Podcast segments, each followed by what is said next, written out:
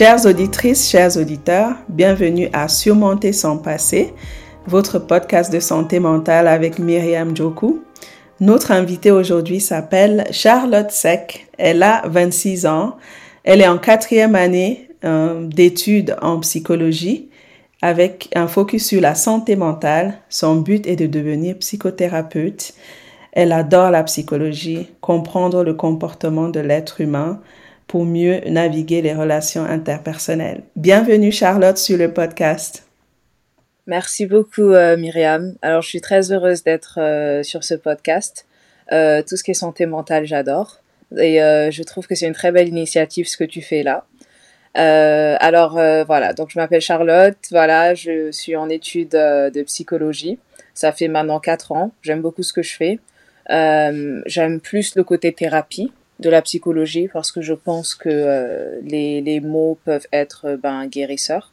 Donc je trouve très intéressant et très important pour un être humain de, donc, de rentrer en fait dans un chemin, on va dire, thérapeutique euh, ça peut les aider à surmonter beaucoup, beaucoup euh, d'obstacles et beaucoup de difficultés émotionnelles et psychologiques.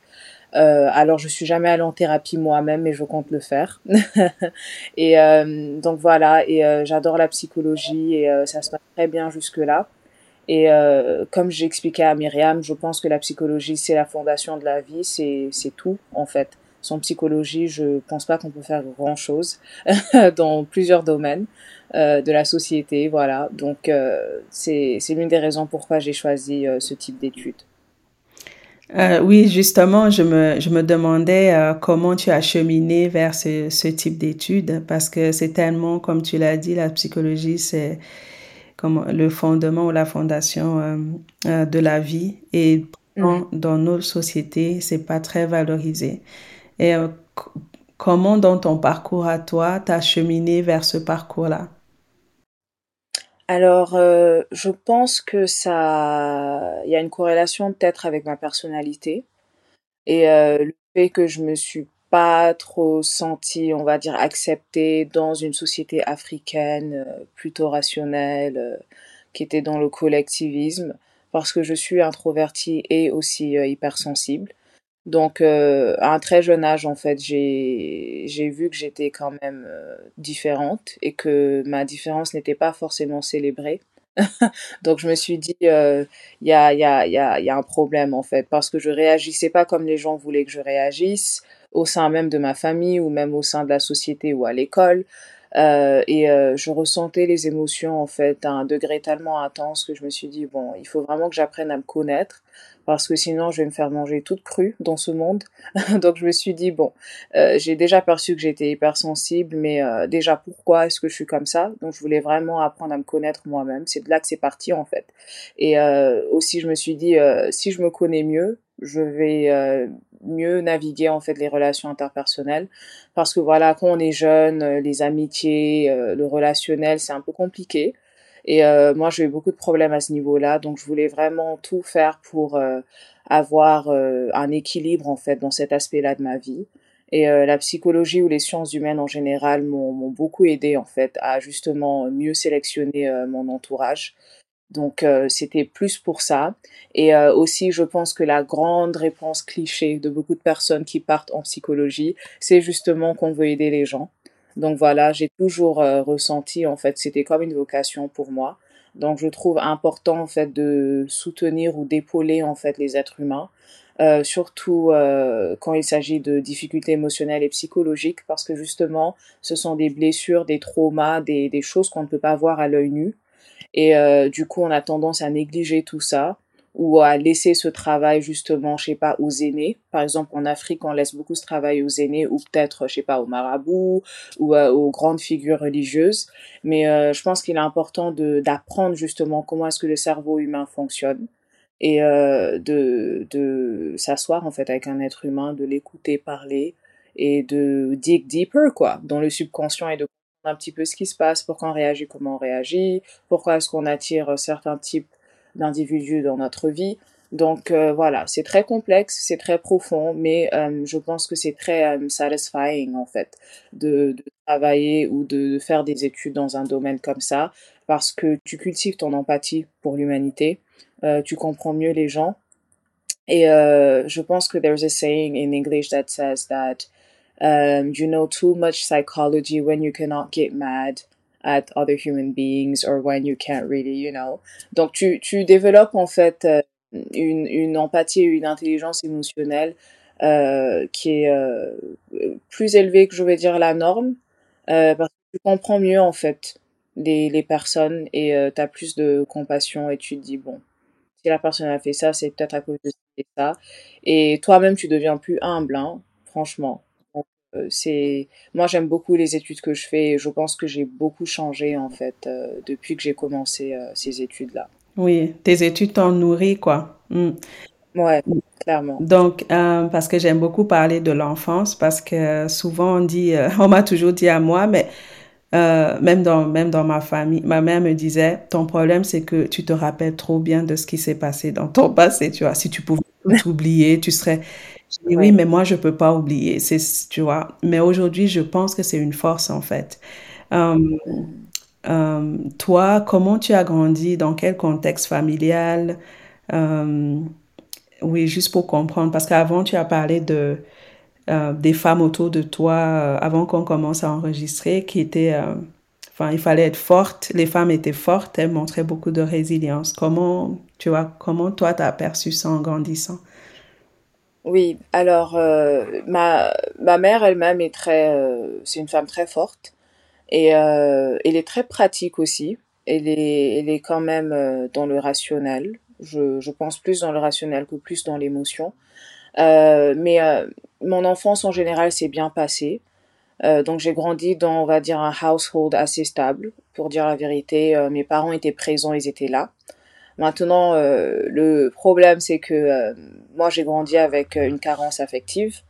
Et je pense que c'est pas forcément j'ai pas envie de dire c'est la faute de mes parents parce que je pense qu'ils ont fait ce qu'ils ont pu avec les moyens du bord. C'est juste que je pense que je faisais partie de ces enfants-là en fait qui avaient besoin de plus d'attention en fait au niveau émotionnel et affectif. Et euh, voilà, donc tu ne peux euh, offrir que ce que tu as en fait en toi-même. Donc euh, je pense que au fur et à mesure en fait que j'ai grandi, je me suis dit ah ok je sens qu'en fait euh, je suis assez susceptible, euh, hypersensible et que j'ai une partie de moi en fait qui recherche justement cet amour. Et c'est c'est drôle parce que je sais pertinemment bien que mes parents m'aiment et que j'ai grandi dans une famille où justement tu tu ressens quand même l'amour. Mais moi j'avais besoin d'un petit peu plus d'attention en fait que peut-être mes frères et sœurs euh, et euh, je pense que voilà ma mère étant quelqu'un qui a fait tout ce qu'elle devait faire en tant que maman de manière pratique bien sûr. Euh, je pense pas qu'elle s'est posé les questions de ah est-ce qu'il y a peut-être ça et ça qui manque en fait au niveau émotionnel.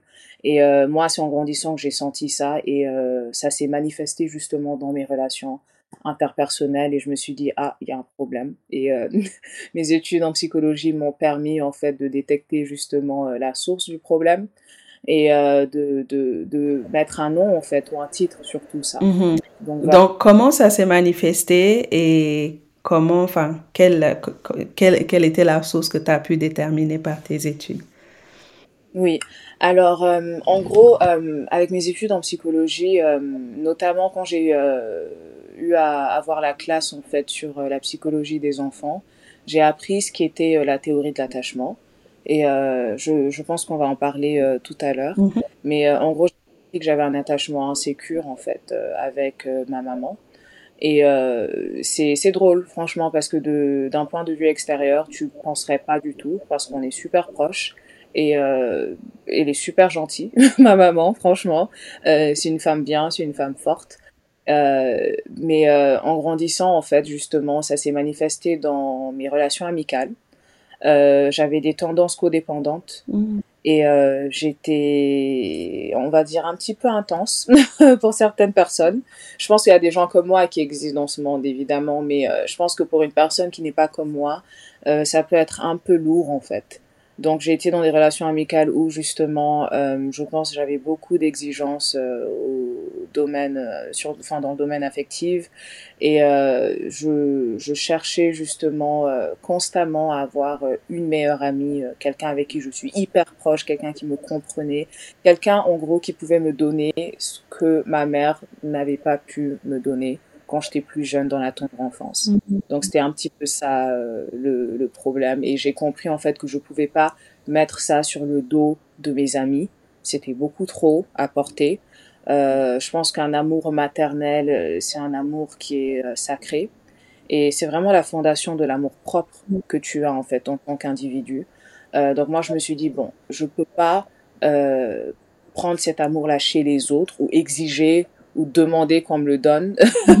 donc je me suis vraiment que je détache. Donc ce que j'ai fait, c'est justement, je me suis détachée euh, et j'ai eu une période de d'isolement pendant de longues années au début de ma vingtaine parce que je devais apprendre justement à euh, dépendre de moi-même euh, et apprendre à me connaître et être plus indépendante et self-reliant quoi. Donc euh, voilà. ah wow, c'est très enfin merci déjà de de comment tu as répondu, c'est tellement important parce que cette notion de on peut pas imposer ça comme tu dis, tu peux pas demander exiger ça des autres de combler euh, ce manque affectif que tu as déjà depuis l'enfance, euh, il y a beaucoup de personnes qui ne se rendent pas compte que c'est ça leur dynamique de relation, mm. n'est-ce pas?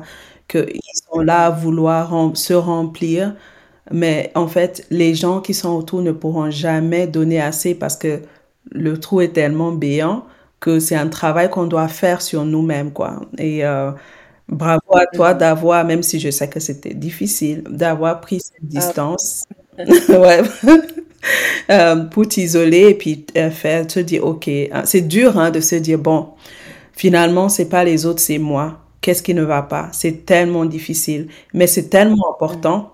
C'est ah oui et libérateur c'est c'était life changing en fait pour moi. Et je me suis dit mais en fait il n'y a pas de raison en fait que déjà que je fatigue les autres. Il n'y a pas de raison que, enfin, je sais pas moi, que je me mette pas moi-même sur un piédestal et que je me dise pas moi-même que genre, euh, I am worthy mm. of love and affection and all of that stuff. Donc je me suis dit franchement, euh, il faut juste que je fasse un travail euh, personnel. Mm. Voilà, que je me concentre sur moi, que j'apprenne à me connaître et que j'exploite euh, mon potentiel en fait parce que c'était aussi à une période où voilà quand on est jeune tu sais pas qui tu es voilà, tu as des tendances codépendantes, donc tu as tendance vraiment à mettre toute ton énergie sur, euh, je sais pas, des amis ou euh, un être humain, alors que cette énergie-là, tu peux la, la, enfin, tu peux channel en fait cette énergie euh, sur toi-même, mhm. apprendre à te connaître et connaître tes forces. Et je pense que développer justement mes qualités, mes atouts, c'est ça qui m'a aidé justement à avoir a solid sense of self et euh, grâce à ça, aujourd'hui, je suis beaucoup plus indépendante. Après, je reste une personne très loving parce que c'est comme ça que je suis de nature, voilà, encore hypersensible, tout ça. Mais euh, je, je fais attention maintenant et euh, le concept des boundaries, c'est devenu très important dans ma vie. Mm-hmm. euh, parce que j'en ai besoin en fait en tant qu'hypersensible en tant qu'empathe oui. euh, de ces boundaries en fait donc euh, j'ai pas envie de fatiguer les autres et j'ai pas aussi envie que les autres me fatiguent oui. donc je me suis vraiment que je commence à développer des relations amicales saines, où les gens se sentent libres d'être qui ils sont, euh, voilà, où il n'y a pas de jugement, où il n'y a pas d'exigence euh, surdimensionnée, en fait, venant de ma part surtout. Donc euh, voilà, et aujourd'hui, voilà, 26 ans, assez indépendante, je suis devenue très self-reliant, euh, j'ai des amis que j'aime beaucoup, mais euh, mon monde ne tourne pas autour de mes amis, voilà. Wow. et je suis célibataire heureusement, mm. parce que je pense que j'ai encore du travail à faire sur moi-même euh, avant de me marier. Donc euh, le mariage, évidemment, c'est quelque chose, voilà, c'est une aspiration, mais je pense qu'il est important que je continue de travailler sur moi-même. J'ai vu déjà le progrès que j'ai fait dans les relations amicales. Mm -hmm. euh, je pense que je vais voir le même progrès dans les relations amoureuses. Maintenant, j'en ai pas eu beaucoup.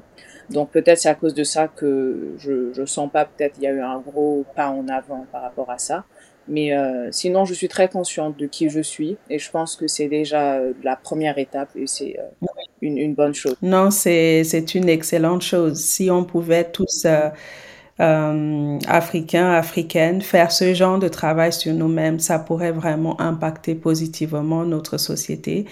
Parce que justement, on va pas euh, courir, entrer dans des relations trop vite parce que justement, il faut que quelqu'un d'autre comble ce vide, comble ce vide qu'on sent en nous. On va pas, enfin, on va pas justement avoir des relations où on exige tellement, on dit ah non c'est mon standard, mais en fait on se rend pas compte que c'est parce que on n'a pas reçu certaines choses qu'on veut que les autres soient au garde à vous pour nous, tout ça. Donc c'est, ça pourrait vraiment venir, et puis même des tendances de, de, d'auto-sabotage, euh, ah de, de, jalousie mal placée. On parle toujours de jalousie, de jalousie. Euh, ça a tellement à voir avec euh, l'estime de soi, la perception de soi. Et c'est des choses, mhm. souvent, on ne veut pas en parler, quoi. On dit non, non.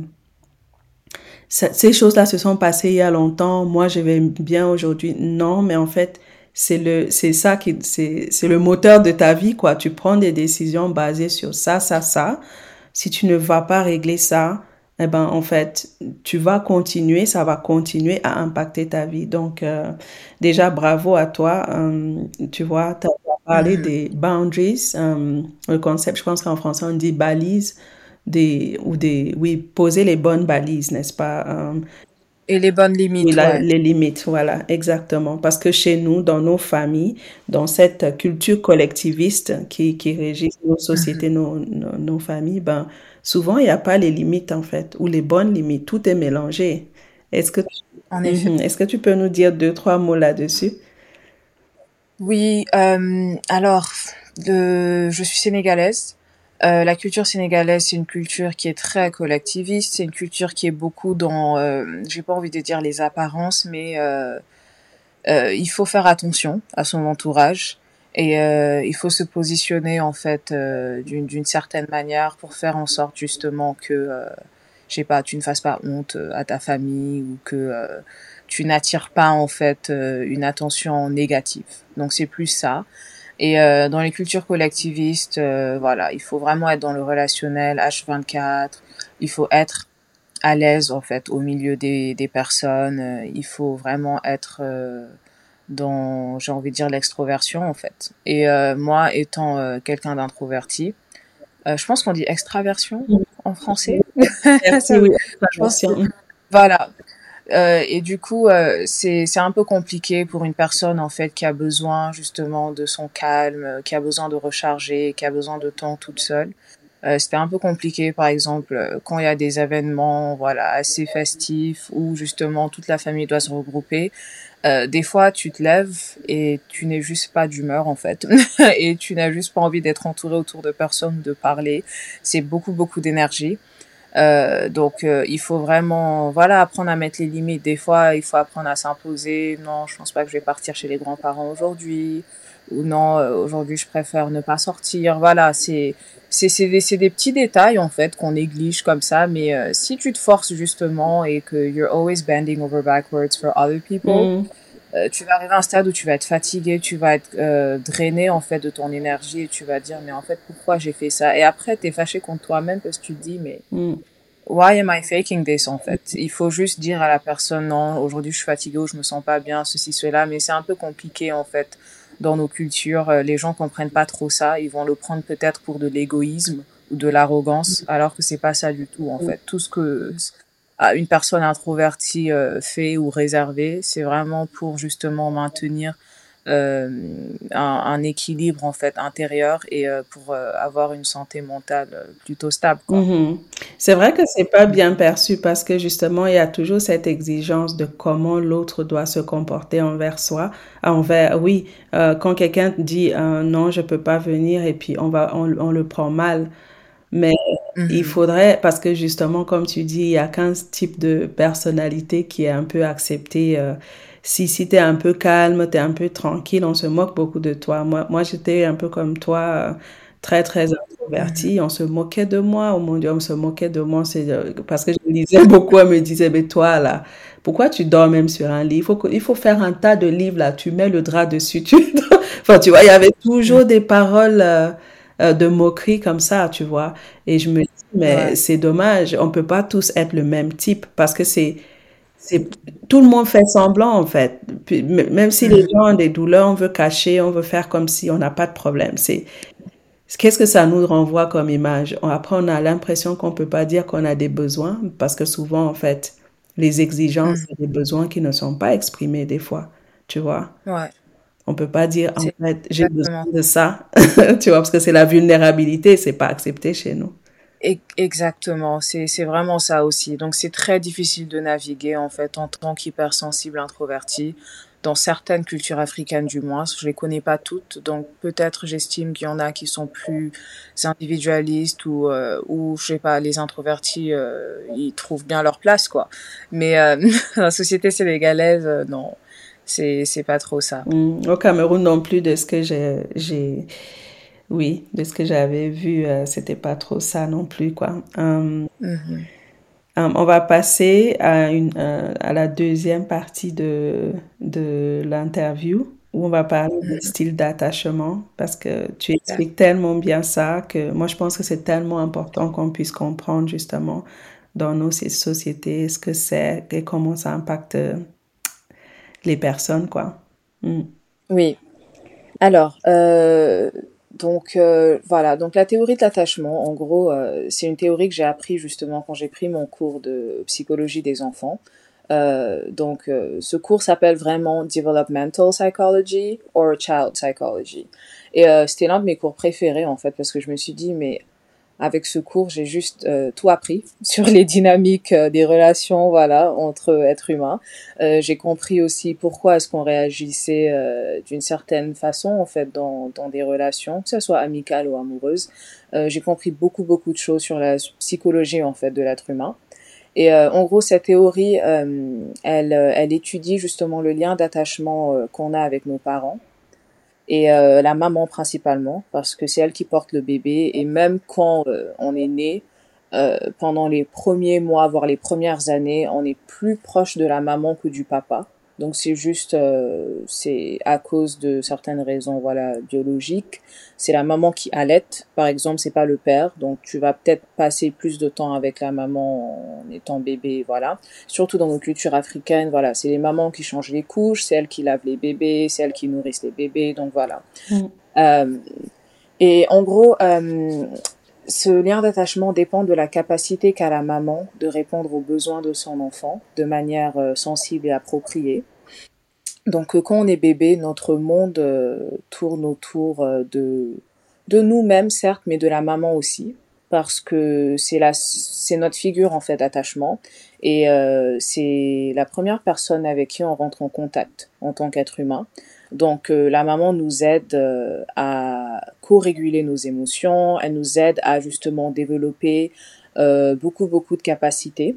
donc la maman elle est primordiale en fait dans tout ce qui est développement cognitif, émotionnel et social d'un enfant parce que l'enfant il limite beaucoup la maman et il, il, regarde un petit peu en fait le lien qu'il a avec la maman.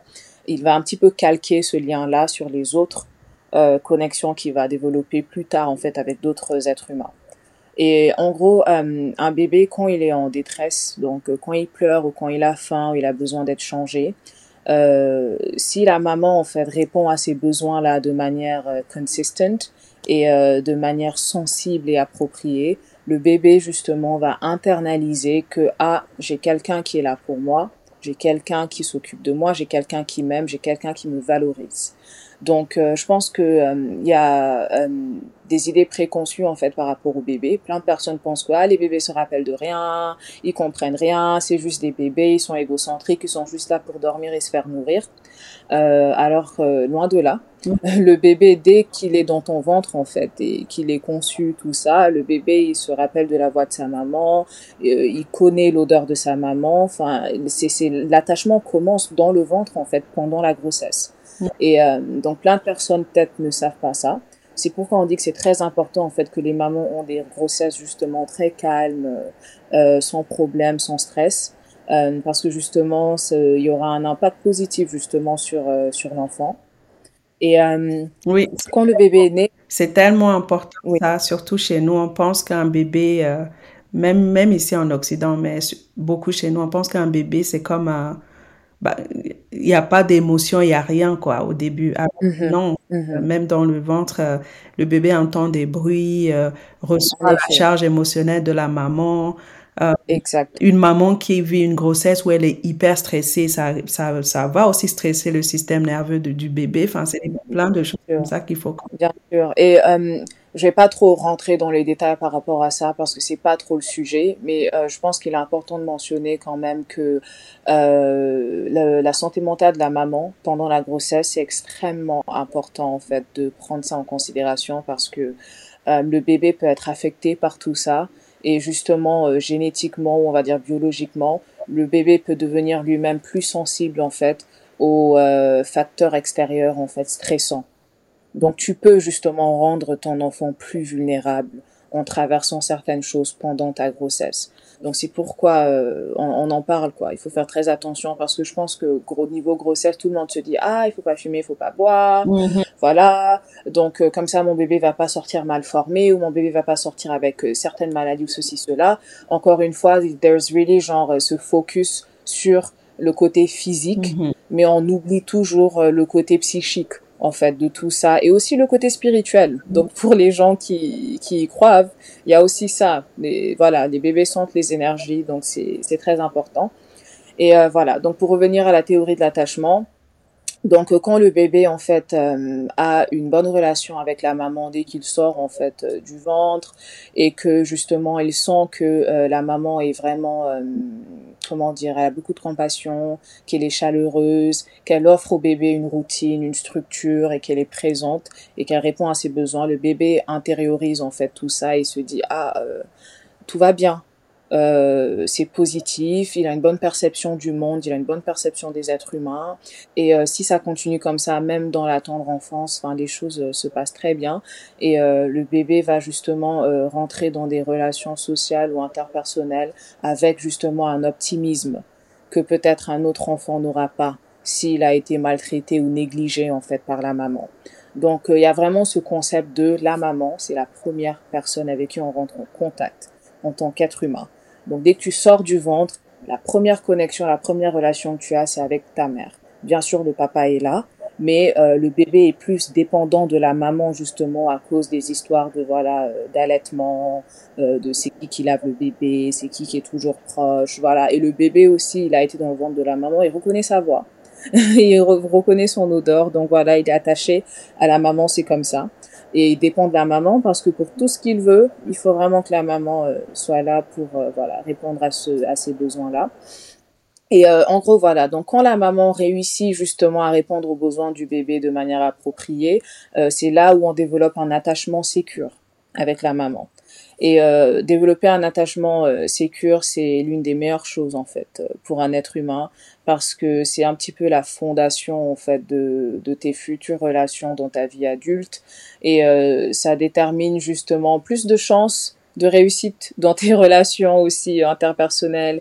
Et tu les cultives mieux avec beaucoup d'enthousiasme, beaucoup d'optimisme, même quand il y a des détachements, des séparations, euh, tu le vis pas si mal que ça. Tu, tu peux justement avoir la capacité de relativiser et de passer à autre chose. Donc c'est important en fait parce que quand tu as un attachement sécure avec la maman, euh, et que tu grandis comme ça et que tu as un bon lien avec elle et que tu as aussi un bon lien avec ton papa, il faut pas oublier que juste après il y a aussi ça, voilà, apprendre que ah oui c'est vrai que j'ai une maman, mais euh, maman euh, j'ai l'impression euh, de, enfin j'ai l'impression que maman elle, elle dort avec un monsieur ou elle est proche avec un monsieur, ce monsieur aussi me donne beaucoup d'affection. Et voilà le bébé commence comme ça à intérioriser. Ah ok donc voilà ça c'est maman et ça c'est papa maman et papa même. Maman et papa me valorisent, maman et papa euh, font tout pour que je sois heureux. Donc ça, justement, ça construit des schémas en fait très positifs, justement. Donc tu as des um, good mental representation of life, human beings, et tu te dis voilà.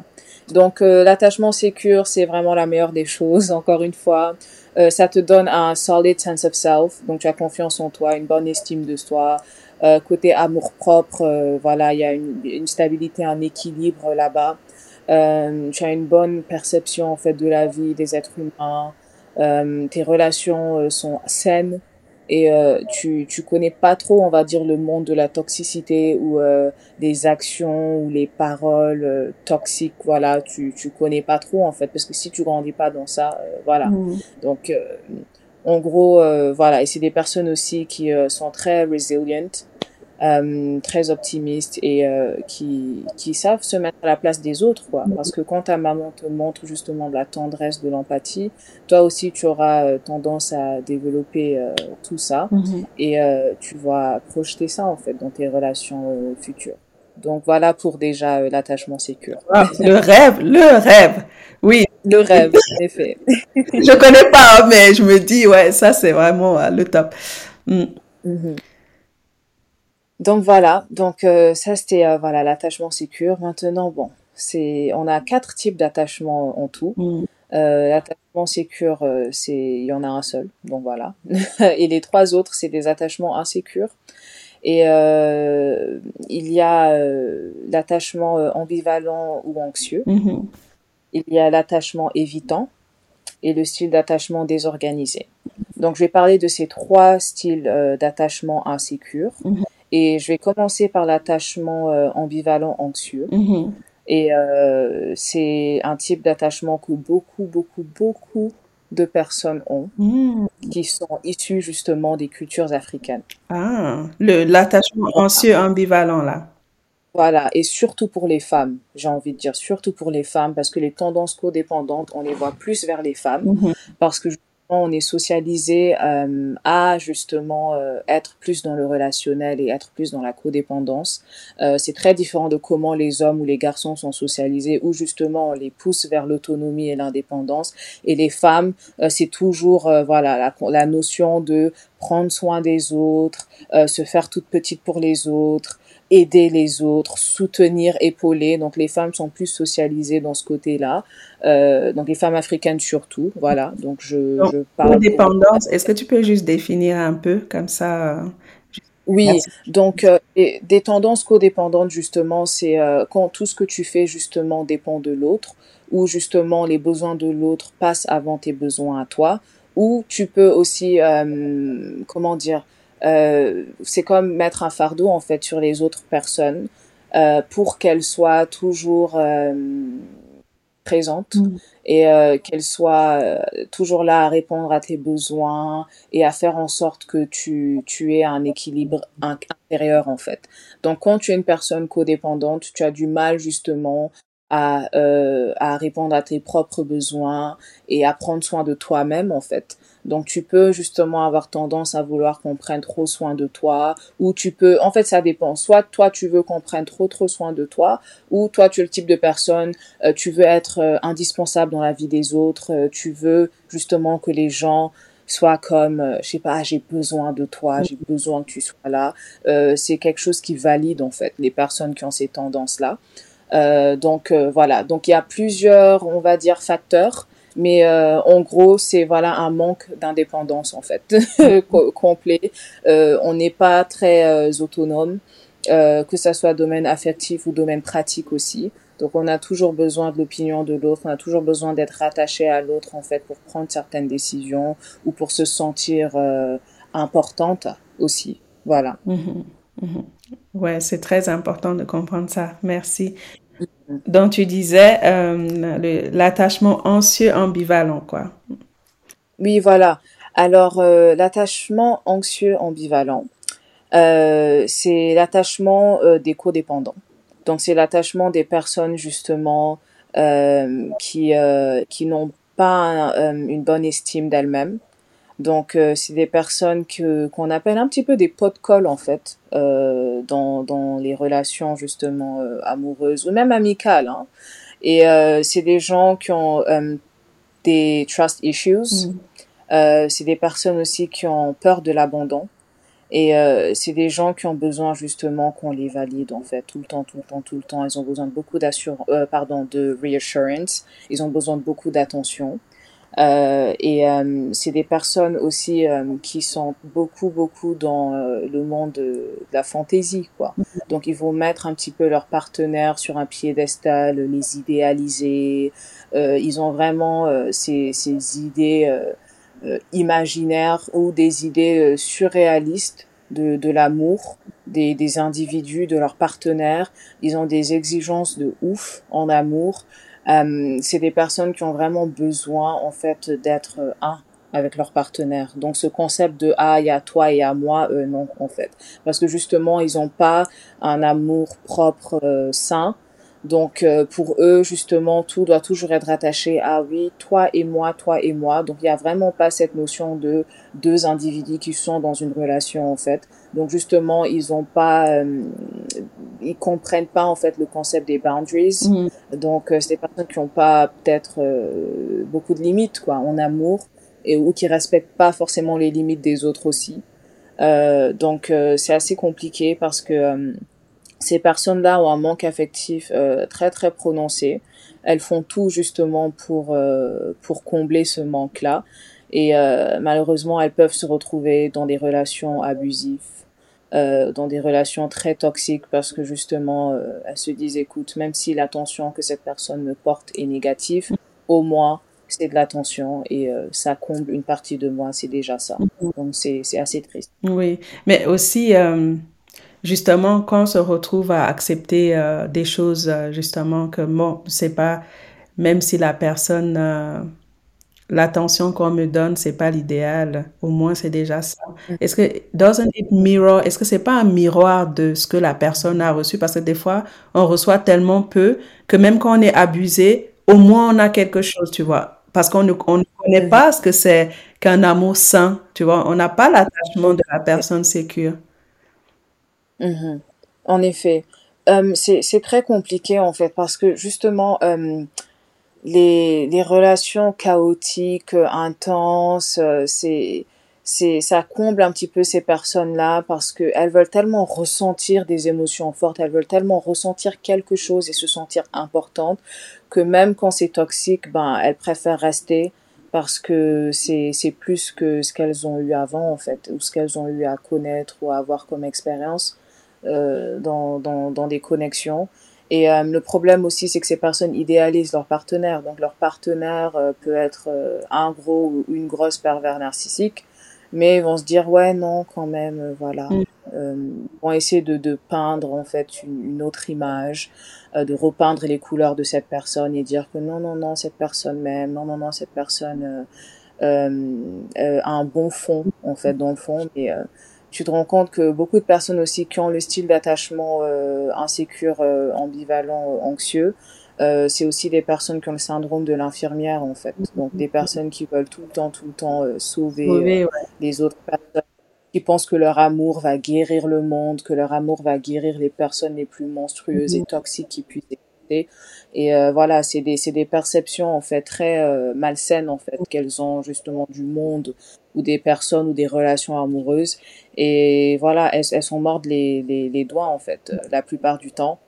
Et la peur de l'abandon aussi. Donc il y a beaucoup, beaucoup de facteurs qui font que ces personnes préfèrent rester en fait dans des relations comme ça. Euh, ou rester dans des relations où on puise toute leur énergie, parce que c'est des personnes qui ont l'habitude de donner, donner, donner. En fait, c'est des gens qui donnent beaucoup parce qu'elles pensent qu'à un moment donné, elles vont avoir justement euh, tout cet amour-là en retour. Mm. Donc, euh, mais malheureusement, elles choisissent souvent des personnes justement qui ne savent même pas comment donner de l'amour. Mm. Donc, qui sont émotionnellement absents, qui exactement. Mm. Comme leur figure d'attachement en fait, comme que ça soit leur maman ou le papa si justement tu as grandi dans une maison où maman et papa sont détachés émotionnellement, euh, c'est ce que tu connais en fait, c'est ce type de personne que tu as fréquenté, c'est ce type de personne avec qui tu as grandi, ce type de personne qui est un petit peu formaté. Donc quand tu grandis après, que ça soit dans l'adolescence ou dans la vie adulte, euh, tu peux justement euh, être plus incliné à aller vers ce même type de personne là.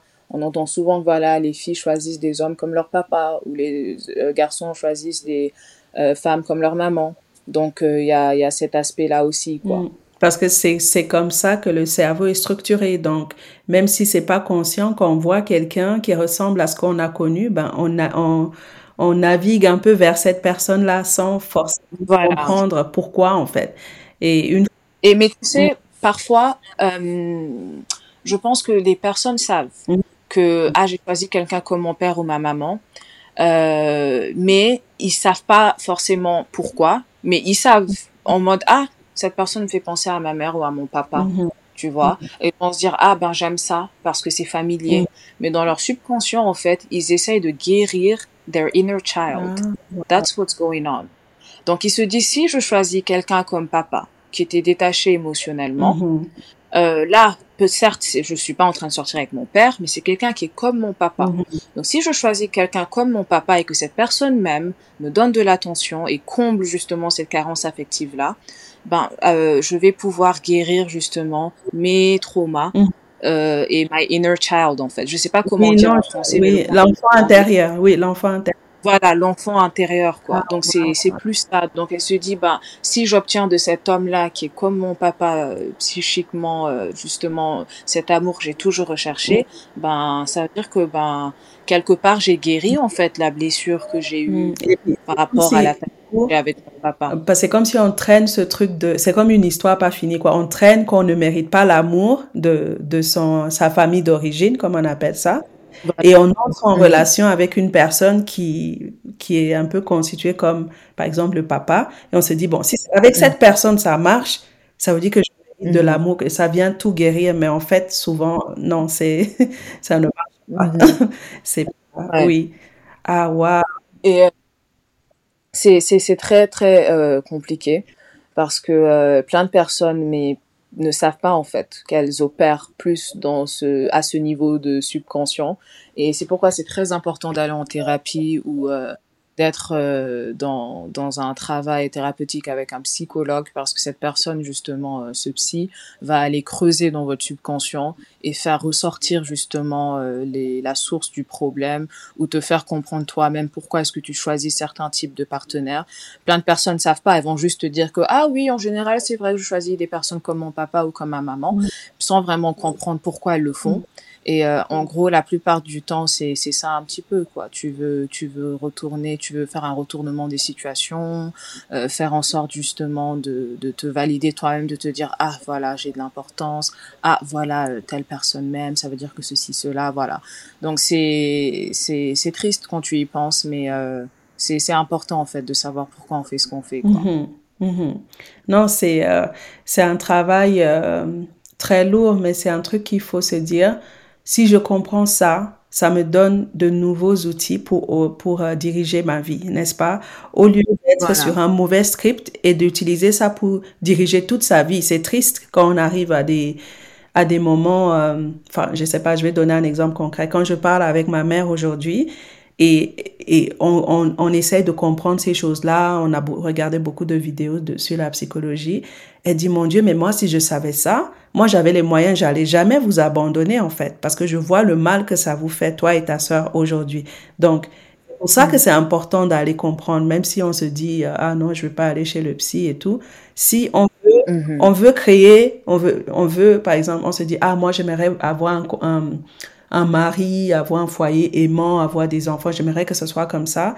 Et on voit qu'on on fait que entrer en relation avec des personnes très toxiques, euh, maltraitantes et tout, ben, ça veut dire qu'en fait, il y a quelque chose dans le subconscient qui ne, it doesn't match the script. Donc, il y a quelque chose à guérir, il faut, il faut aller le travailler, quoi. Mhm, mhm. C'est exactement ça. Et euh, je pense que un point que je voulais aborder justement, c'est euh, celui de des situations justement où les personnes qui ont ce type d'attachement là ambivalent, anxieux, euh, traversent des séparations. Euh, elles le vivent très très mal. Mais c'est les break-ups, ces séparations, les divorces peuvent être source justement d'instabilité euh, psychique parce que c'est des triggers en fait. Ces personnes-là ont peur en fait d'être abandonnées et ces personnes-là ont des trust issues très très profonds. Donc quand tu les abandonnes, tu es en train de reproduire le même schéma en fait que qu'ils ont eu à, à, avoir en fait comme expérience avec leur première figure d'attachement. Donc euh, si toi tu les largues, euh, ça va les blesser mais profondément en fait parce que tu es en train de reproduire euh, ce qu'ils ont déjà vécu avec maman ou papa. Et euh, donc ils vivent très très mal justement ce, ce genre de situation-là. Donc quand il y a séparation, il y a une perte d'identité aussi Mhm. parce que les personnes codépendantes, euh, elles sont, elles se sentent pas importantes quand elles sont célibataires ou pas dans une relation Donc si tu les largues ou tu les lâches, euh, elles savent plus trop quoi faire. Mm. Donc ces personnes-là aussi peuvent avoir tendance à sauter de relation en relation parce que justement elles savent pas euh, comment gérer le, le célibat. Mm-hmm. Donc euh, c'est important pour elles de toujours être avec une personne qui peut leur donner cet amour-là euh, dont elles rêvent en fait, ou dont ils rêvent. Je parle beaucoup elle, elle, elle, parce que j'ai connu beaucoup de personnes dans ma vie qui étaient, euh, voilà, qui avaient des tendances codépendantes et c'était plus des femmes, quoi. Donc encore une fois, la socialisation, voilà. Donc euh, plein d'hommes ont tendance justement à peut-être se détacher et avoir euh, le type d'attachement ou développer une personnalité plus évitante, quoi, et autonome et indépendante et froide et distante. Alors que femme, euh, ça va peut-être plus être euh, voilà le, contraire. Mm-hmm. Et aussi, euh, quand on a des papas qui sont évitants, qui sont là, mais qui sont froids, qui se disent il faut qu'on montre une image ou qui sont cassants avec leurs enfants, justement, des mm-hmm. adultes, ça fait des ça fait comme des personnes qui n'ont pas eu de papa. Enfin, moi, j'ai pas eu de papa dans ma vie, mais j'ai beaucoup d'amis sont dans des mm-hmm. relations compliquées et tout, mais qui ont eu un papa, un papa très présent, mais un papa euh, dans leurs yeux, enfin, beaucoup ont utilisé des phrases, des fois ça, ça me fait halluciner des personnes qui ne se connaissent pas mais qui utilisent les mêmes mots pour se décrire.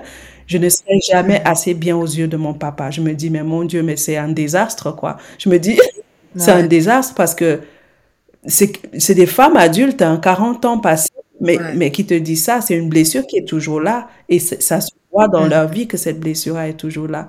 Donc, c'est des choses dont enfin, on doit prendre conscience euh, tous quoi, de ce qui se passe. Oui.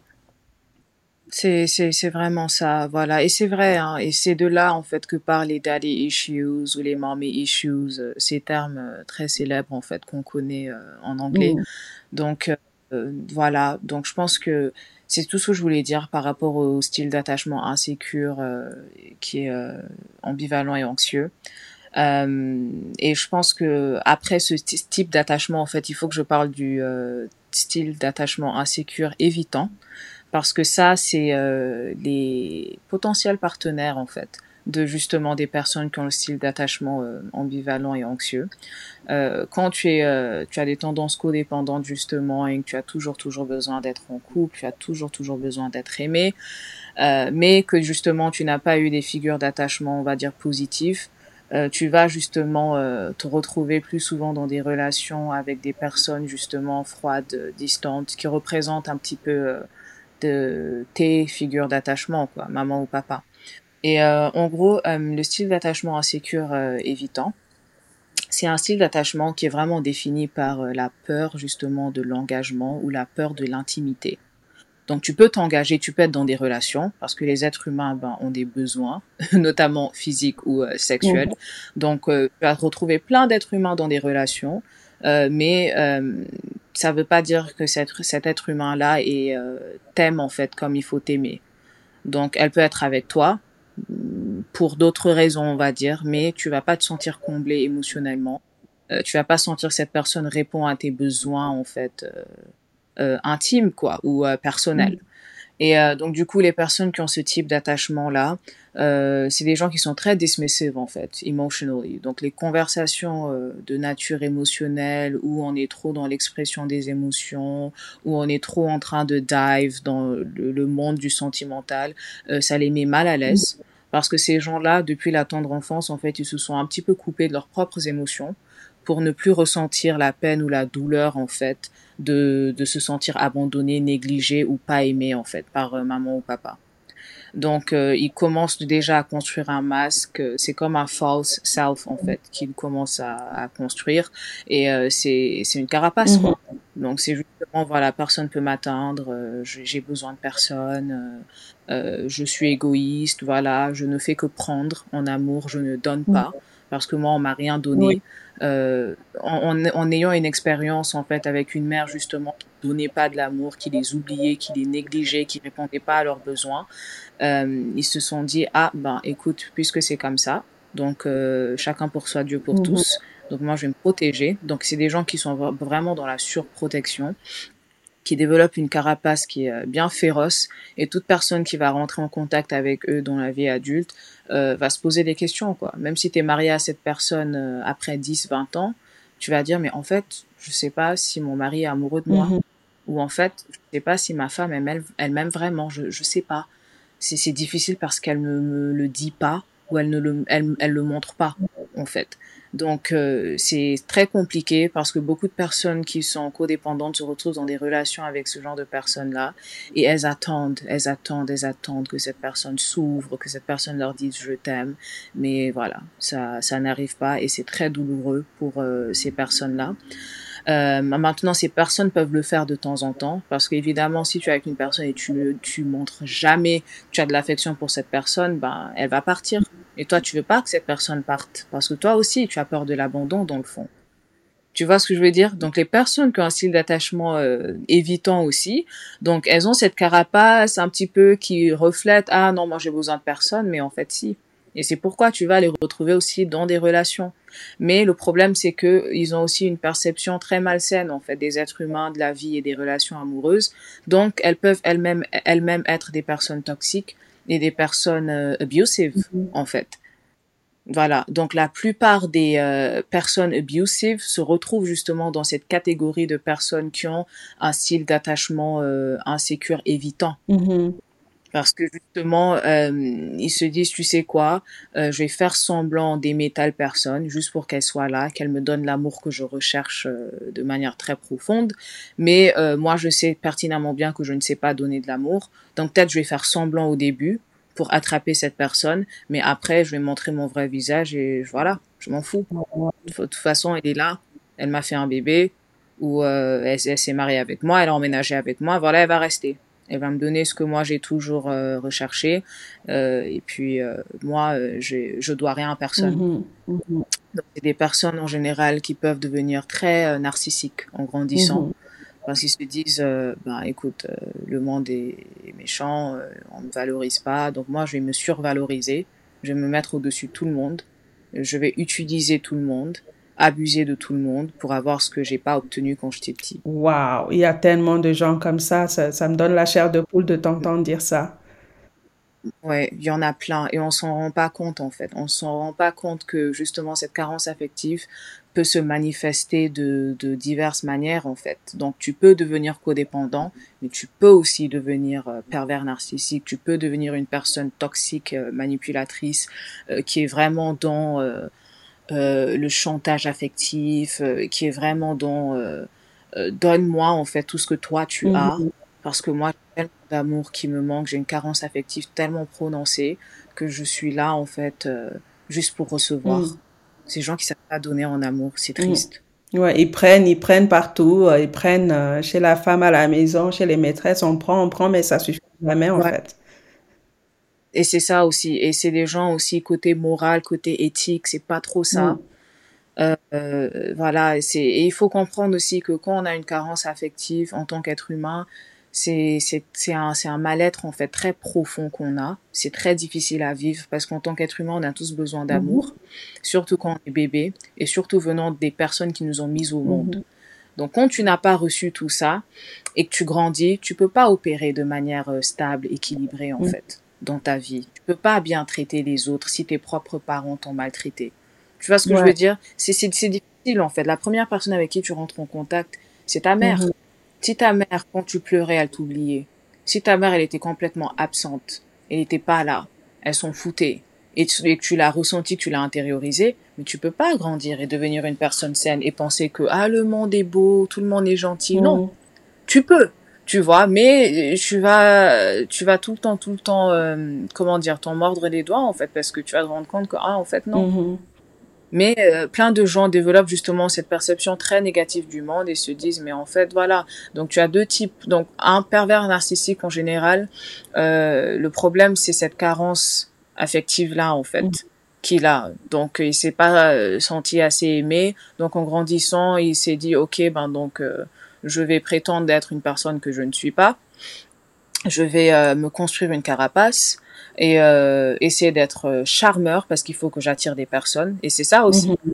Parce que si tu restes méchant toute ta vie, tu vas attirer personne, tu vas pas être dans une relation. Donc il faut que tu apprennes à faire semblant, il faut que tu apprennes à être doux, il faut que tu apprennes à bien parler, être beau parleur, à charmer. Comme ça, tu peux justement avoir tes victimes et les attraper. Mhm. Et une fois que tu les as attrapées, et tu en es sûr, ben ton masque il tombe. Et là, c'est le petit enfant qui revient. Le petit enfant, voilà, qui a besoin d'amour et qui fait tout pour l'obtenir. Manipulation, abus, mensonge, mhm. trahison, jeu de triangulation, enfin tout ce que tu peux imaginer. Quoi. Ça, c'est la réalité de beaucoup, beaucoup, beaucoup de femmes dans beaucoup, beaucoup de relations. Et comme nous, on ne sait pas parler, nous, il y a beaucoup de honte, beaucoup de tabous, beaucoup de il faut supporter. Je ne sais pas si c'est comme ça au mm. Sénégal, mais ah oui, on te dit le mariage fait mal, il faut supporter. Non, le mariage ne doit pas faire mal. C'est pas, pas si c'est pour aller souffrir en mariage, mais tu restes toute seule. Au moins personne t'embête quoi. Enfin, je sais pas, tu vois. Mais euh, je sais pas. C'est et je me demande comment, euh, tu vois, notre société un peu patriarcale aussi aide à, à à euh, renforcer un petit peu euh, toutes ces dynamiques malsaines là. Oui. oui. Non, clairement, clairement. Euh, c'est comme je te disais quand je te parlais de la socialisation en fait des deux. Les hommes en fait, on les a pas socialisés à justement se mettre à la place de l'autre, à être patient, à, à, à, à comprendre en fait l'autre à un niveau émotionnel. Non, en fait. Les hommes, ils ont plus été socialisés à être indépendants, autonomes, rationnels, logiques, à, à, suppress their emotions, en hmm. fait. Et du coup, euh, aujourd'hui, quand on parle de taux d'intelligence émotionnelle qui est euh, higher in women, you know, genre, c'est, c'est pas anodin. Hmm. On, on sait pourquoi. On sait tous comment les femmes ont été socialisées, surtout une femme africaine. Tu comprends tout de suite que tu as appelé à devenir maman. Hmm. Tu vas être responsable de petits êtres euh, tu vas être une femme mariée. Il faut que tu prennes soin de la maison, de ton mari, après des enfants, des domestiques peut-être, voilà. Donc très très vite en fait, euh, les femmes sont responsabilisées en fait dans le domaine personnel, dans le domaine intime, et euh, elles doivent apprendre à prendre sur elles. les hommes, ils apprennent à prendre sur eux aussi, mais on va dire c'est plus le monde extérieur, tu vois. voilà, au travail par exemple. Mais quand il s'agit de vie intime, on est socialisé, mais de manière complètement différente. Les, les, femmes doivent toujours, toujours mettre les besoins des, des autres euh, devant elles. Et euh, elles doivent vraiment euh, apprendre, en fait, à... Comment dire J'ai pas envie de dire suppress their emotions parce que les femmes ont le droit d'être comme ça parce qu'il y a le cliché aussi que les femmes sont émotionnelles et tout ça. Mais euh, dans la culture africaine, c'est à des degrés quand même différents, donc pas trop émotionnel quand mhm. même. il faut assez pratique et rationnel il faut que tu prennes sur toi si ton mari fait euh, certaines choses. Quoi. Il y a aussi le concept de boys will be boys. Donc, we don't expect that much from, from boys. Genre, si ton mari te trompe, ah, ben, c'est comme ça, les hommes. c'est ça, quoi. Ouais. Voilà. Donc, il y a, y a tout ça, en fait, qui fait que ça perpétue un petit peu ces dynamiques malsaines où la femme, elle reste dans son ménage, même si elle souffre, même si elle se fait tromper, même si elle, elle se fait battre parce qu'on dit ouais mais en fait c'est comme ça. Et surtout dans nos cultures euh, enfin dans nos pays en voie de développement où il y a beaucoup de femmes qui dépendent encore de leur mari euh, financièrement. Mhm. enfin tu vas aller où? Surtout si son mari là euh, il s'occupe de toi financièrement financièrement pardon et de ta famille. Si tu quittes le mariage mais c'est c'est tu te mets pas seulement dans la merde mais tu mets aussi ta famille dans la merde. donc tout ça c'est une question et une charge mentale mais mm. énorme pour pour beaucoup de femmes. En Afrique, tu as trouvé beaucoup de femmes dans des ménages toxiques, abusive, mais elles peuvent pas partir à cause de ces euh, ces inégalités-là de genre, en fait, justement, et du fait que les femmes n'ont pas autant d'opportunités que les hommes, les femmes ne sont pas motivées à aller à l'école, euh, on est plus motivé à justement, voilà, à être prête, en fait, pour être une future femme, pour être une future maman. Donc, elles sont pas trop poussées à l'indépendance, l'accomplissement, tout ça. Tu le vois peut-être dans les familles modernes où tu veux que les filles elles étudient, qu'elles partent à l'école, tout ça, et qu'elles se construisent euh, professionnellement, mais euh, euh, en général, parce que même moi qui fais partie d'une famille plutôt moderne, euh, certes, je suis en train de faire mes études et tout, mais je sais qu'au Sénégal, euh, ma valeur, en fait, dépendra de euh, est-ce que tu as pu obtenir un mari, est-ce que tu as pu une famille? Oui, oui, au Cameroun. Voilà, à un certain stade, on, foutre en fait de mes diplômes. On va te demander euh, pourquoi t'as toujours pas de mari, mm t'es pas marié, t'as pas d'enfant, voilà. Donc la valeur, la femme, c'est c'est c'est plus basé sur ça, quoi. Donc encore une fois, le relationnel, l'amour, la famille, les hommes, c'est un petit peu ça le centre de notre univers, quoi. Donc euh, voilà. quand tu, tu as un style d'attachement insécure, ambivalent, anxieux, tout ça, euh, on va dire la société dans laquelle tu évolues aussi n'aide pas. Quoi. Ça, c'est sûr. Et aussi, euh, je me dis, ça nous aide pas euh, à se retrouver comme, même dans la relation tant adulée, enfin, de mariage, on va dire, on ne donne pas les mhm. outils pour être des bons maris et des, des, des femmes, des, ben, j'allais dire des bonnes femmes, je ne veux pas que ça l'autre, enfin, genre des, des personnes de vivre des relations de manière euh, euh, euh, sereine, quoi, dans le sens où ben, on peut pas parler de sentiments, on peut pas parler de ses besoins. Il y a, enfin, tu vois, il y a cette dynamique-là de comment on a été socialisé qui se retrouve justement dans cette, dans la relation. Il y a beaucoup de tabous. ah non, on peut pas parler de ça. Non, non, chez nous, c'est pas comme ça. Il n'y a pas la liberté d'évoluer, de, c'est très bizarre. Ça nous dessert beaucoup parce que justement, bah, après, on transmet ça aux enfants et puis ben, ça continue, quoi. C'est... Exactement, c'est, c'est un cercle mm. vicieux, quoi. C'est, c'est pourquoi on parle beaucoup aujourd'hui de breaking generational curses, mm-hmm. parce qu'il y en a surtout dans les communautés euh, noires. c'est énorme. Il y a, il y a beaucoup, beaucoup de, de, de choses qu'il faut qu'on change. Il y a un travail de déprogrammation énorme à faire, en fait, sur euh, plein d'aspects, mm. Donc, euh, c'est une bonne chose, en fait, que tu aies ramené justement ce côté euh, social factors parce que ça, ça, ça joue beaucoup, hein, honnêtement aussi.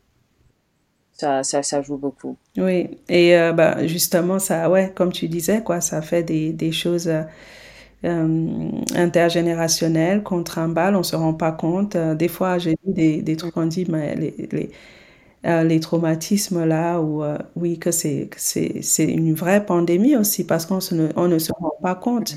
Euh, ce que tu as expliqué là sur l'attachement insécure et évitant, ben, c'est pas seulement, par exemple, la femme, c'est déjà assez tragique d'être dans cette relation peut-être abusive. Et s'il y a trois, quatre, mm-hmm. cinq enfants, ben, ces enfants-là, ça, ça les éclabousse en fait. Ça les, c'est ça qui va être leur construction, leur schéma ça va pas être, ça va pas être, euh, comment dire, le type d'attache sécure là que tu as expliqué qui était, ouais, qui est, qui est le rêve, mm-hmm. quoi. Franchement, euh, c'est quand tu as un style d'attachement sécure, c'est ta vie est plus facile à naviguer, on va mm-hmm. dire. Et quand tu as un style d'attachement insécure, les gens se rendent pas compte à quel point le relationnel, ça devient un thème mais, mais central en fait de notre vie. Like you're always worried about relationships, mm-hmm. always. Tu, tu n'as jamais en fait that peace of mind en fait que les personnes qui ont un style d'attachement sécure ont. Tu mm. vois, euh, les personnes qui, qui ont un style d'attachement insécure, euh, aimer une personne ou, recevoir de l'amour, mais c'est un problème. Mm. C'est un problème très profond pour mm-hmm. eux ils parlent de ça, euh, ils lisent des livres par rapport à ça, ils vont voir des thérapeutes par rapport à ça, c'est problématique, ils n'arrivent pas à être heureux, des divorces sur divorces, euh, des familles brisées, c'est compliqué, surtout quand tu es le type d'adulte qui voilà qui n'est pas dans l'introspection, qui se remet pas en question. Euh, tu peux voilà aller faire bêtise sur bêtise dans ta vie, et tu te rends pas compte en fait qu'il y a un problème, il y a, il y a des choses qu'il faut changer. Surtout dans les cultures où on, ne t'encourage pas justement à aller voir un psychologue, ou justement où la psychologie est un domaine complètement dévalorisé, mhm. négligé. Tu vas pas savoir. Tu, tu, vas finir ta vie en fait dans des relations dysfunctional et toxiques. Oui, parce que ce n'est même pas encouragé de faire de l'introspection, puisqu'on est toujours tellement mhm. prêt à blâmer quelqu'un, à blâmer euh, la sorcière du village, à blâmer. On mais c'est vrai, je sais pas comment c'est au Sénégal, mais chez, chez moi, en tout cas, il n'y a pas de responsabilité. Hein. Ah non, c'est eux qui a fait. Non, c'est la, la tante là, machin, qui m'a attaché là-bas. Il n'y a pas de j'ai merdé, qu'est-ce qui va pas? Pourquoi je continue à faire ces choix? Pourquoi je change d'endroit? Je me retrouve toujours à tomber sur les mêmes hommes. Mais c'est quoi mon radar? C'est comme un radar, n'est-ce pas? C'est comme un, un, bateau. Je me dis, tu lances un signal comme ça, mais quel signal moi je lance au monde en fait? Tu vois? Mm-hmm. Et puis, mm-hmm. se, se, regarder, ça demande d'aller euh, vraiment se regarder en face honnêtement.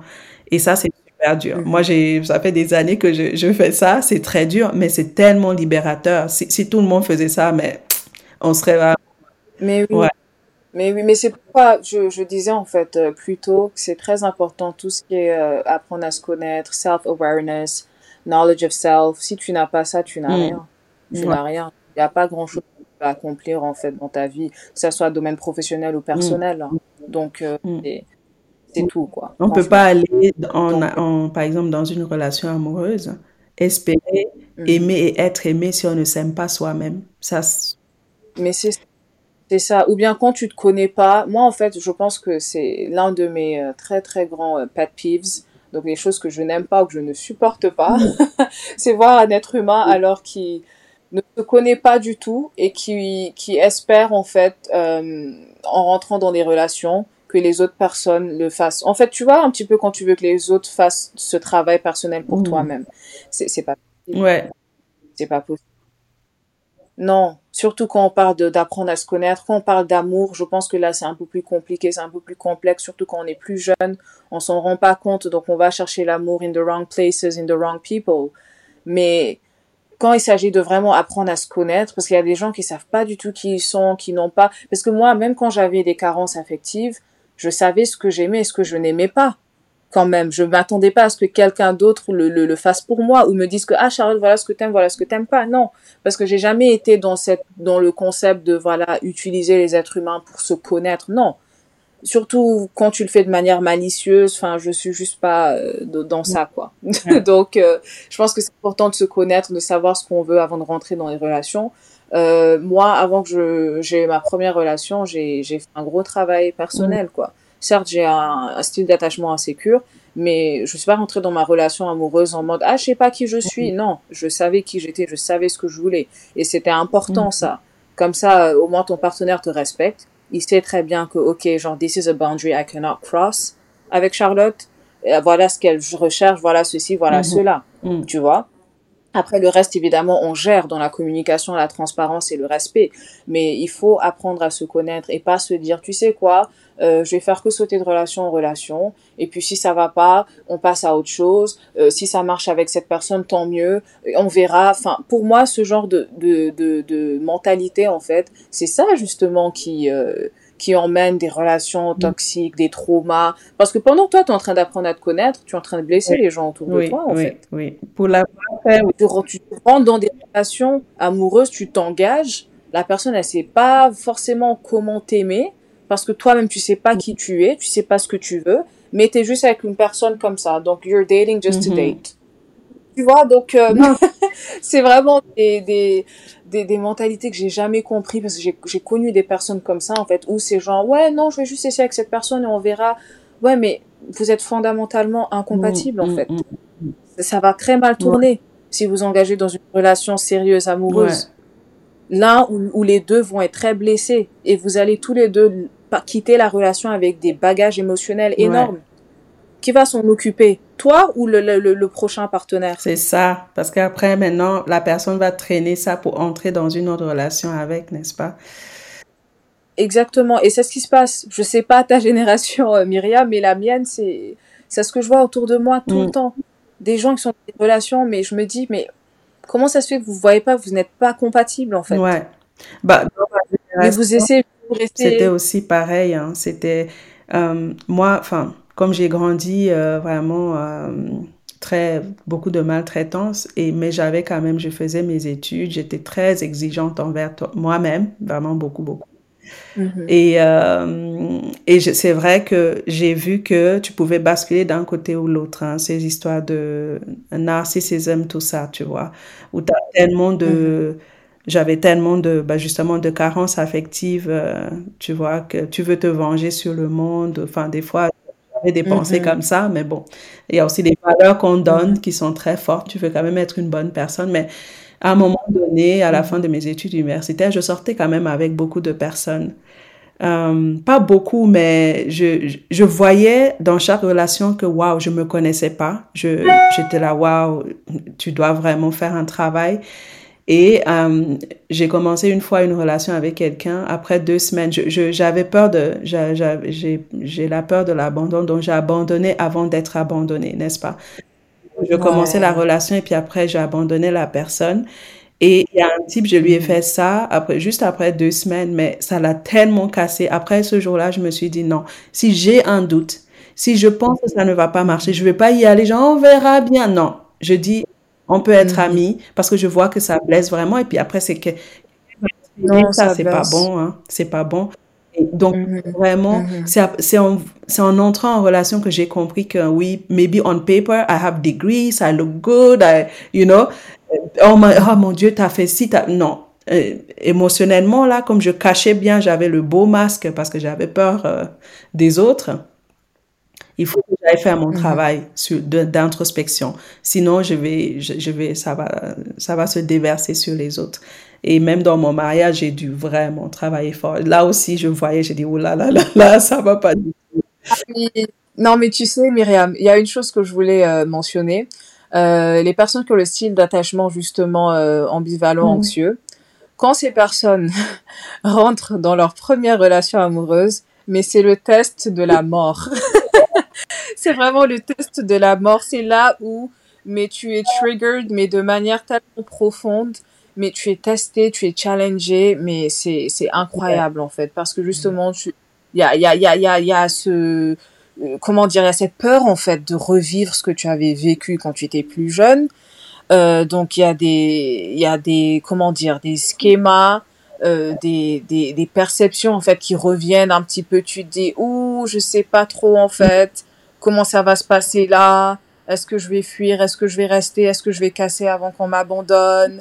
Tu vois ce que je veux dire? Et tu te poses beaucoup de questions, il y a beaucoup de disputes, euh, beaucoup de... Voilà, tu, tu te sens mal. Il y a, il y a un mal-être, en fait, qui, qui est encore plus prononcé dans tes premières relations, en fait. C'est, tu le ressens vraiment, euh, ce style d'attachement-là. Et euh, moi, comme je disais, je ressentais ça dans mes relations amicales, mais c'était très différent quand je suis rentrée dans une relation amoureuse. Je me suis dit, mais euh, oh mon Dieu. ah, c'est une autre dimension là. ah oui, j'étais comme non, là c'est une autre dimension. Donc euh, euh, il faut vraiment, vraiment que je me, je me tienne à carreau et que j'essaie de faire attention parce que moi aussi, je veux vraiment pas blesser les autres. Je, je veux pas être source de peine ou de troubles psychiques pour aucune être, pour aucune personne, aucun être humain sur Terre. Donc, I'm doing mm. my best. Donc, j'ai essayé d'être très transparente euh, avec mon partenaire à l'époque et tout. Mm.